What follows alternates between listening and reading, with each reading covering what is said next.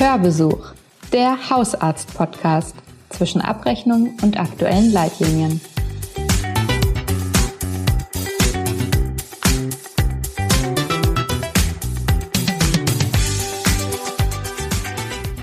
Nicht einmal ein halbes Jahr ist die neue, überarbeitete Auflage der nationalen Versorgungsleitlinie Asthma alt.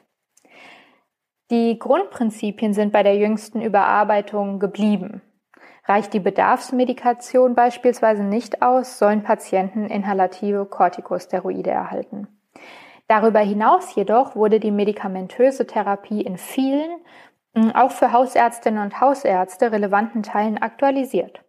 Und daher freue ich mich sehr, heute einmal ähm, die NVL Asthma sowie daran anknüpfend die Disease Management Programme für Patienten mit Asthma und COPD genauer unter die Lupe zu nehmen. Heute in unserer Folge am 16. Februar, der fünften Folge unseres Hörbesuchs.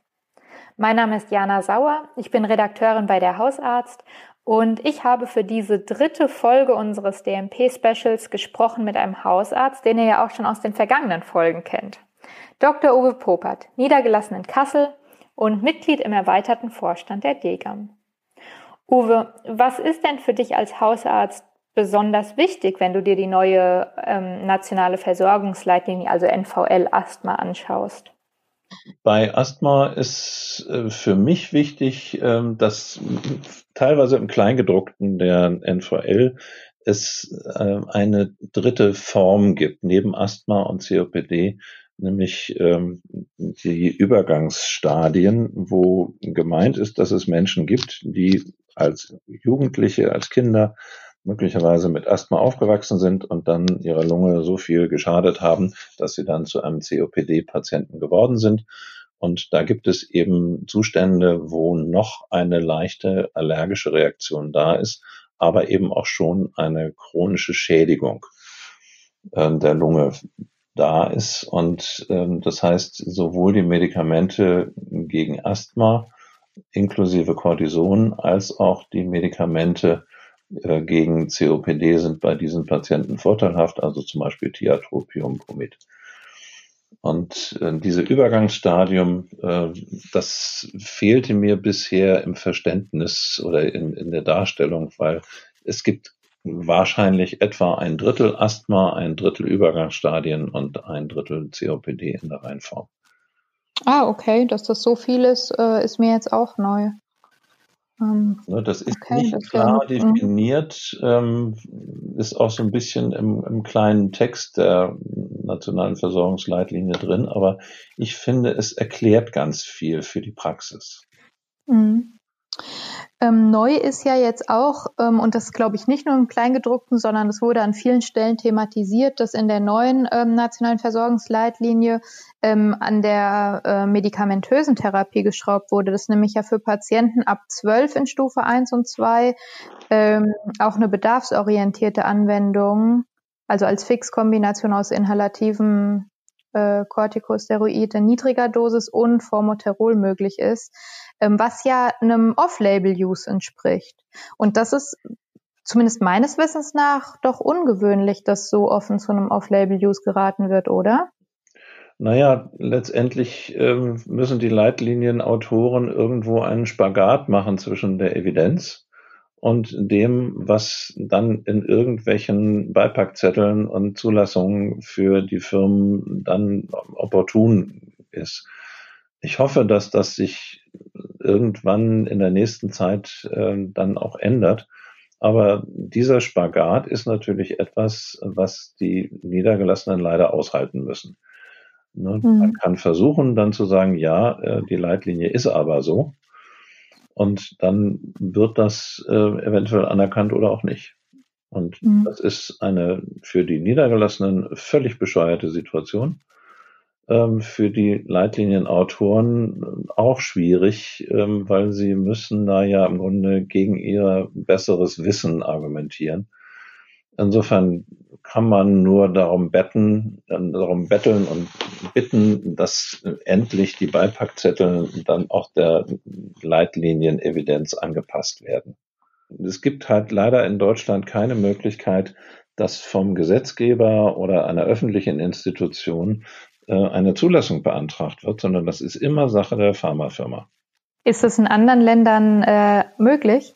Soweit ich weiß, ist das in anderen Ländern üblich, ähm, dass da eben auch der öffentliche Rahmen eine wesentlich stärkere Rolle spielt. Ich, ähm, ich finde es ganz interessant, dass du gerade das Wort ähm, Spagat ähm, so benutzt hast, denn ich finde an einer anderen Stelle ähm, in der NVL wird es auch nochmal deutlich, und zwar ähm, bei der Verordnung von Inhalativa, weil da ja, also wirklich in, also sehr häufig oder in hoher Zahl neue Devices auf den Markt kommen.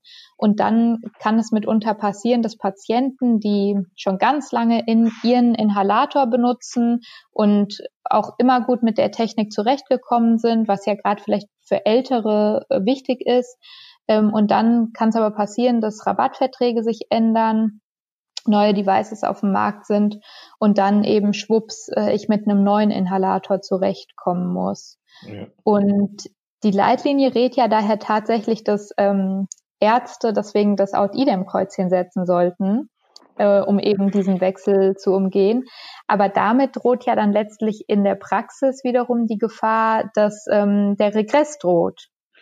Ja, das ist inzwischen gesetzlich geregelt. Wir haben ja eine gesetzliche Regelung, zum Beispiel bei den Schilddrüsenmedikamenten, dass dort kein Firmenwechsel stattfinden darf gegenüber dem vom Arzt auf dem Rezept niedergelegten äh, Medikament oder Präparat, ähm, ohne, also um eben die unterschiedliche Galenik äh, zu berücksichtigen. Und ähnliches gilt inzwischen auch für die Devices bei Asthma und COPD. Da darf es keinen Device-Wechsel geben ohne Rücksprache. Das ist. Ah, okay. Also kann das Szenario, wie ich das eben geschildert habe, nicht passieren. Es sollte nicht passieren. Okay. Können ist immer so eine Sache. Ähm, es sollte im Prinzip nicht mehr passieren. Ich habe da ganz schlechte Erfahrungen mitgemacht, dass ähm, gute Mechaniken ausgetauscht wurden gegen völlig andere Mechaniken, Devices, ähm, die für den Patienten auch dann nie erklärt wurden. Also das fand ich äh, gruselig, weil wir wissen, dass bei Asthma und COPD ähm, die häufigsten Fehlanwendungen von Präparaten und Medikamenten auftreten. Ähm, es gibt Statistiken, die sagen, bis zu 50 Prozent aller äh, Präparate oder 50 Prozent aller, Medik aller Patienten wenden die Devices falsch an. Mhm. Das heißt, wie kannst du das als Hausarzt, wie kannst du da unterstützen? Du hast ähm, im Seminar erzählt, du lässt quasi bei jedem DMP-Termin äh, vormachen sozusagen, oder? Naja, ich lasse zumindest bei Asthmatikern ähm, dann den Patienten pusten mit einem Spirometer, um ihm deutlich zu machen, wie wichtig mir diese Selbstmessung ist.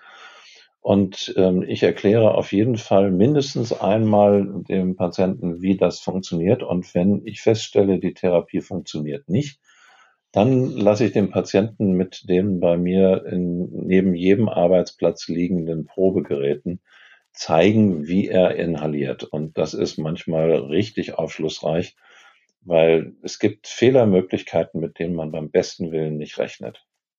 Ein Beispiel? Naja, das übliche Beispiel ist, dass ähm, gerade Patienten, die viel Anwendung haben, ähm, dann unabhängig von dem Ein- und Ausatmen einfach das Spray gegen die Rachenoberwand äh, pusten ähm, dass wenn der, der Dunst äh, sich verzieht, dann haben die Patienten das im Wesentlichen ausgeatmet und nicht eingeatmet. Mhm. Aber es kann auch sein, dass die Patienten dann einfach ähm, die Devices, ähm, ich mag jetzt keine Magen Namen nennen, aber es gibt Geräte, Turbohehler, die man nicht im Bad geöffnet rumstehen lassen darf, weil die dann so viel Feuchtigkeit in das Pulver ziehen, dass die Geräte kurz und schnell völlig unbrauchbar werden. Mhm. Und dann hat man nur noch die Krümel im Mund. Ne? Und das ist von Gerät und Mechanik zu Mechanik unterschiedlich. Deswegen muss man da letztendlich auch sich genau vergewissern, wo ist der Nachteil dieses jeweiligen Device. Ähm, mhm. Es gibt Geräte, so wie diese ganz normalen äh, Sprühgeräte, die man für Notfallinterventionen äh, nimmt die haben den Vorteil, dass sie auch bei geringem Einzugdruck oder Unterdruck funktionieren, aber eben erfordern sie eine gute Koordination mit dem Sprühstoß. Während andere Geräte, die dann eben ein Pulver freisetzen, haben den Nachteil, dass man einen höheren Unterdruck braucht, ähm, aber sie dafür besser die Einatmung koordinieren für diejenigen, die eben noch genügend Einatmendruck haben. Das heißt, man muss schon schauen, was braucht der Patient und was braucht der Patient für welche Situation.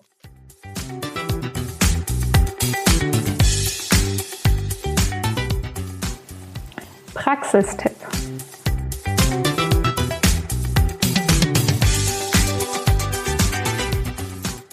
Was wir aus diesem Gespräch als Praxistipp festhalten können, ist sicherlich, dass der Umgang mit den Devices bei Patienten mit Asthma oder COPD nicht nach dem ersten Erklären äh, vernachlässigt werden sollte. Ähm, immer mal regelmäßig zeigen lassen, wie die Patienten die Devices anwenden und gerade auch dann, wenn die Therapie nicht anschlägt, ähm, das noch einmal explizit in der Praxis vormachen lassen.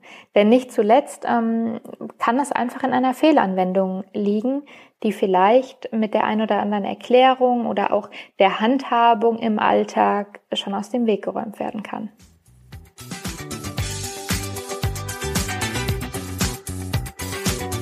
Vielen Dank, Dr. Uwe Popert, für diesen dritten und letzten Teil unseres DMP-Specials. Wenn ihr etwas für euren Praxisalltag mitgenommen habt, hinterlasst uns doch gern eine Bewertung. Hier in eurem Podcast-Player, wo es dann heute in zwei Wochen die nächste Ausgabe des Hörbesuchs gibt.